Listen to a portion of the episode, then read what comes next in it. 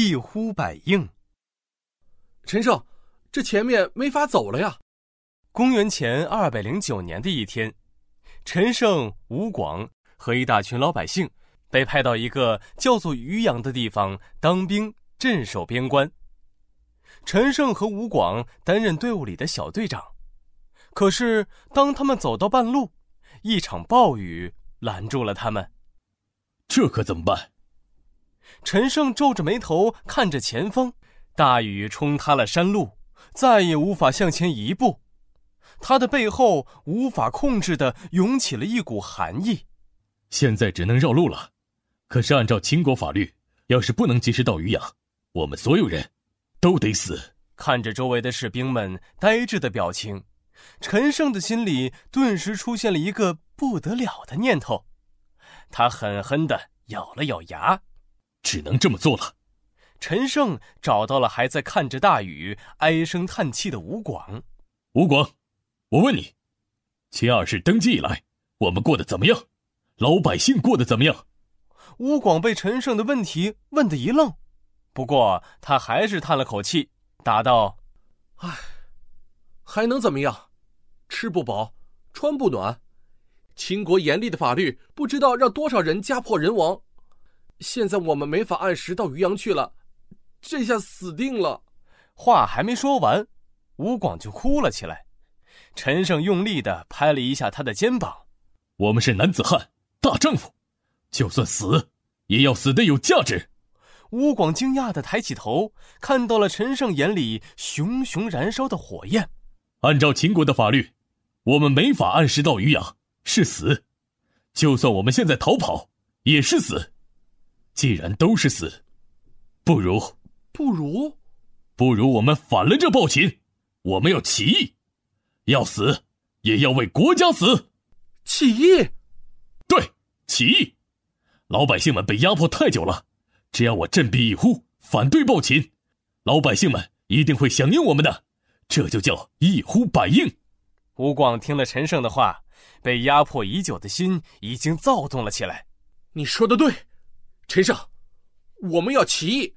只要我们一呼喊起义的名号，成百上千的人。就会来响应我们，一呼百应，反对暴秦。陈胜和吴广捏紧了自己的拳头。这时，队伍的前方突然传来了一阵骚动。原来啊，是押送的军官正在抽打疲惫的士兵们。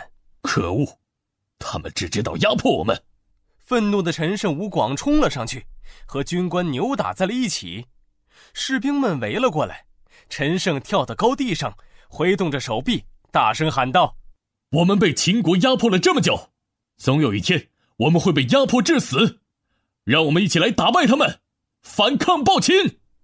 其他士兵们纷纷举起了手，大声附和：“反抗暴秦！反抗暴秦！”士兵们一起合力打败了那两个耀武扬威的军官。大家请听我说。陈胜举着从军官那里夺过来的宝剑。正义凛然地说：“各位，我们遇上大雨，误了去渔阳的期限。按照秦国的法律，已经是必死。”士兵们纷纷低下了头，有点难过。陈胜接着说：“就算他们不杀我们，让我们去守卫边塞，十个人里也注定要死掉六七个。最重要的是，你们愿意让自己的性命就这样白白丢掉吗？”陈胜一番话。说的大家群情澎湃，大家捏紧了拳头，不甘心地说：“不愿意，不愿意，我不愿意就这么死去。”没错，我不想死。所有的士兵都高举起自己的右手，回应陈胜的呼喊。陈胜激动地看着大家，他一把扯掉了自己右臂的袖子，高声喊道：“所谓男子汉大丈夫，就算要死。”那也应该成就伟大的名声在此去。王侯将相宁有种乎？那些王公贵族，难道天生就该是王公贵族，天生就该比我们高贵吗？我们要起义，我们要反抗。在陈胜的号召下，所有的士兵们纷纷露出自己的右臂，作为起义的标志。大家高高举起拳头，呼喊着：“反抗！反抗！反抗！反抗！”陈胜、吴广开始反抗秦国的暴政。他们每到一个地方，就有被压迫的老百姓加入抗秦的队伍。慢慢的，这支队伍越来越大。陈胜、吴广走在队伍的最前面，反抗暴秦！反抗暴秦！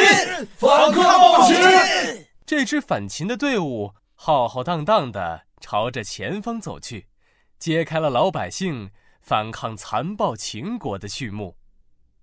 一呼百应，这个成语出自汉朝韩英的《韩诗外传》。应指的是响应，这个成语的意思是一个人一呼喊，马上有很多人响应。